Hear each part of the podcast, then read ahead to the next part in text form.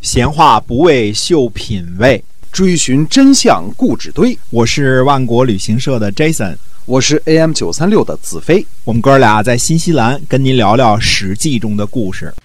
各位亲爱的听友们，大家好！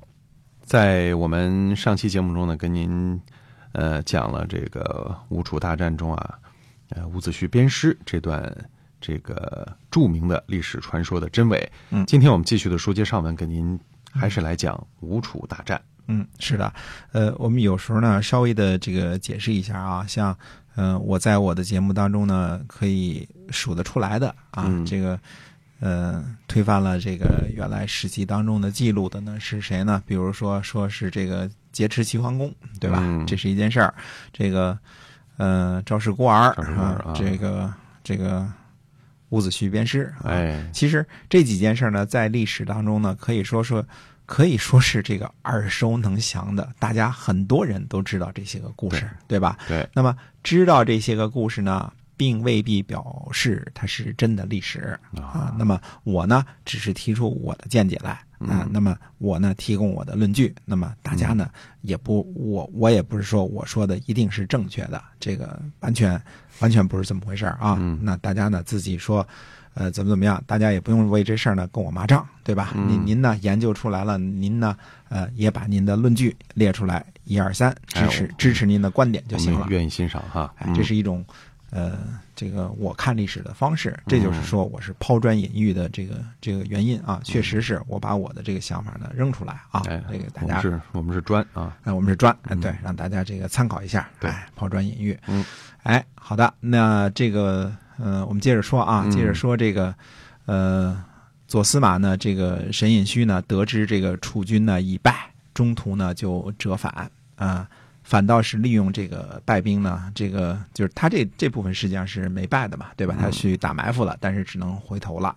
在这个雍氏呢，呃，反过来打败了吴军一次，啊、自己呢也受了伤了。嗯，那么沈尹须呢，呃，在楚国当差之前呢，曾经效力于吴王，啊，这个他的这个前任等于是吴王啊。嗯那么他呢，耻于被吴国侵获啊，不想被原来那个公司再给抓住啊，这个没意思啊。嗯他对手下人说呢，他说：“谁能让我的头颅呢不落在吴军手中？”那么申隐虚手下的一个小臣叫这个吴钩碑，他就说呢，他说我可以啊。那么申隐虚说呢，说我以前呢没有重用先生您，这个任务呢就拜托您了。这个嗯不好意思啊，这个沈尹须呢三次负伤，这个在在打仗的时候三次负伤，说呢说我现在呢已经不行了，所以这个吴钩碑呢就最后呢割下了沈尹须的头颅呢逃走了，也使得沈尹须的尸体呢没有被吴军得到，呃。帮助别人自杀呢？我们这个呃，最近如果您看日本小说的话，这个这个有专门的名词叫借错啊，相信这两个就是汉字来的。这个从字面上的意义推断呢，错就是用刀子杀人的意思，错嘛，嗯这个行错对吧？那么呃，借呢就是副手，呃，引申为帮助的意思，所以。在日本呢，武士呢自杀呢一般都是切腹，但是切腹这这个切腹这动作容易啊，嗯。这个这个就是说，也就是很勇敢就行了。哎。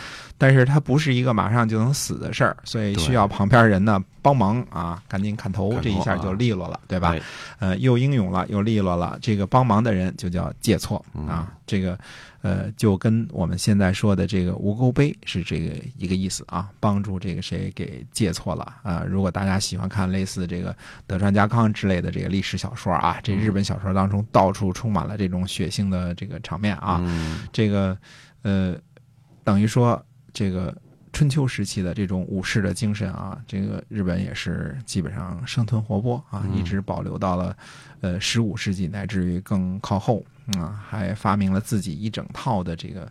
呃，自杀艺术啊，这个日本还是有创建的，对自杀这件事儿有创建啊。对，特别喜欢这事儿嗯啊。，看来什么遣唐使、遣汉使、遣隋使、遣宋使，这个做笔记的功夫还是挺厉害的啊，嗯这个挺厉害的啊。这个楚昭王一行呢，就仓皇出逃，渡过长江，进入云中，也就是云梦泽啊。现在呢，大约是在今天的湖北安陆啊。中途休息的时候呢，还遭了一次强盗。嗯，这个。所以也是虎落平阳被卷曲啊，强盗都敢打，强强的堂堂的这个楚王啊，被强盗这个来攻击了一下。强盗呢用戈攻击楚昭王，王孙由于呢就用自己的这个脊背替楚昭王呢挡了一下，肩部呢被打伤了。中箭呢背着这个季灭啊，这个跟随楚昭王呢逃往云，呃，云公呢名叫斗辛，呃，弟弟呢叫斗怀。呃，都是被楚平王杀死的曼城然的儿子啊，所以我们说，呃，看清楚啊，这个事儿啊，斗姓啊，这个一直什么我们前面说的斗尾龟啊，什么这些，这都是呃莫敖氏一族的啊，都是莫敖氏一族的，一直到曼城然啊，曼城然的儿子呢就斗辛和斗怀，那么斗呢是家族的姓氏，若敖氏的后代啊，曼呢是封地，所以以以封地为姓就叫氏。这个以封地为姓氏呢，这就叫氏啊。那么以以家里原来的这个这个老姓呢，这个斗氏来称呼呢，也是可以的啊。所以这个是，呃，封地呢是最常态的一种姓氏的来源啊。曼城然当中的这个曼呢，呃，就好比说是这个曼那个地方叫做诚然的人啊，这么个意思啊。那么弟弟斗怀呢，就准备呢杀了楚昭王，他说呢。他的爸爸杀了我爸爸，那，我为什么不能杀了他爸爸的儿子呢？所以这有点绕啊，就是呃指这个楚平王的儿子。但是斗心说呢，说君讨臣，谁能记仇啊？这个君呃国君呢讨伐了臣子，这个事儿不能记仇啊。他说国君呢是受命于天的，嗯，死于天命的。那么。呃，怎么记仇啊？谁跟谁记仇啊？斗心说的这个逻辑呢，是天子受命于天，国君呢受命于天子，也是代替行使天命的。所以呢，国君杀了臣子呢，不能算作一般的普通的仇恨啊，是不能够斤斤计较的啊。这个，呃，是这个斗心的这个说法啊。那么斗心就对斗怀说呢，他说《诗经》里边说啊，柔亦不辱，刚亦不土。这个。春秋的时候，经常这个引用这句《诗经》啊，呃，翻译俗一点就是“软硬都不吃”这个意思啊。这个说不辱光寡，不畏强暴，只有仁义的人呢才能做到。说屈从强权，欺凌弱者，乘人之危，呃，不仁义，没有这个宗族社稷呢，不孝，行动呢没有好名声呢，不智慧。呃，如果你你犯了以上几点呢，我一定杀了你。这是他哥哥对他弟弟说的啊。嗯，那么。斗辛呢和弟弟斗超啊，这是应该另外一个弟弟啊，就保护着楚昭王一行呢，逃亡去了隋国啊。吴国人呢就尾随追到了隋国，呃，对隋国人说呢，说周的子孙呢，在汉水附近的封国差不多都被楚国给灭掉了。现在呢，上天降罚给楚国啊，而隋国呢，把这个。楚王呢藏了起来，难道说周王室有什么不对的吗？啊，如果是顾及到这个周周王室的这个利益啊，这样就应该，呃，交出楚王，那就是报答上天了啊。对于，呃，这个这个，这就是对于吴国的一种恩惠，嗯啊。那么可见啊，我们说，你看啊，到现在这个时候还记载着隋国呢。隋国就是我们一在一直在说的今天的湖北随州啊，嗯，它是什么呢？是这个。著名的这个大家都听说过这个曾侯乙编钟啊，这个出土的地件哎，是姬姓的诸侯啊。曾侯乙是姬姓的诸侯啊，这是曾姓来源的一个分支啊。那么吴国人呢，又进一步呢，就诱惑隋国人说说，呃，其实呢，汉水之阳的土地呀，都是可以属于隋国的呀。这个这个。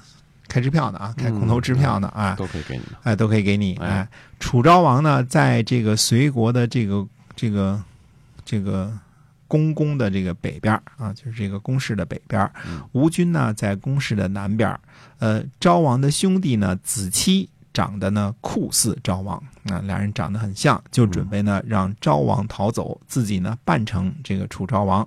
子期说呢，把我交给吴国人吧。那么君王呢，肯定能够免于此难。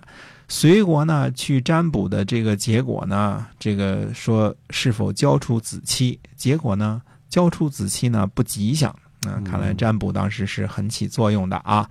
于是呢，隋国人呢就对吴军说了：“说隋国呢是个弱小的国家，紧邻楚国，是楚国保存了我们两代呢，世代互有盟誓，到现在盟誓也没有改变。如果在危难之际呢，抛弃了楚国，我们将来拿什么来侍奉吴国呢？那意思就是说，如果你你希望。”隋国是这种随时变心眼的人，那将来对你们吴国也可能变心，对吧？再说呢，吴国的问题呢，呃，也不只是楚昭王一个人身上。如果吴国能够安定楚国，那个时候我们哪里敢不听从命令呢？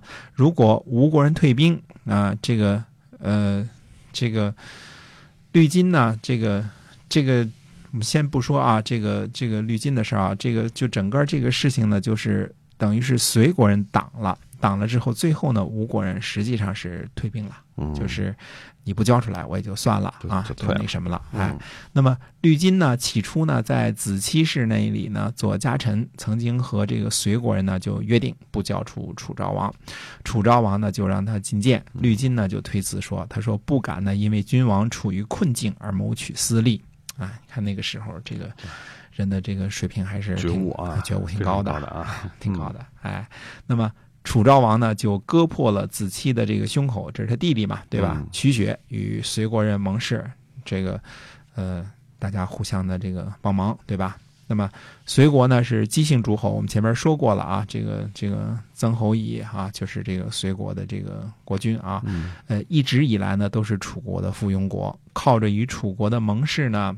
啊，看来一直还活得挺好啊！这附庸国当的挺开心啊，并不是所有的附庸国都觉得被欺压啊。这个这个危急时刻呢，楚昭王还是在隋国的保护之下呢，这个脱难的啊。当然，有的国家，比如说呃陈国、蔡国、唐国这些，觉得受欺压了啊。这个这个主要是林子长惹的祸，嗯，但并不是所有的附庸国都是一样的想法的。比如说隋国，就在危难时刻呢，实际上是救了这个。呃，楚昭王了。那么楚昭王呢，还在流亡之中。那到底这个楚国的命运会如何呢？呃，预知后事如何，且听下回分解。好，我们今天啊，史记中的故事呢，先跟大家讲到这儿啊。我们讲的是吴楚大战。那么预知后事如何，请您继续关注我们的节目。我们下期再会，再会。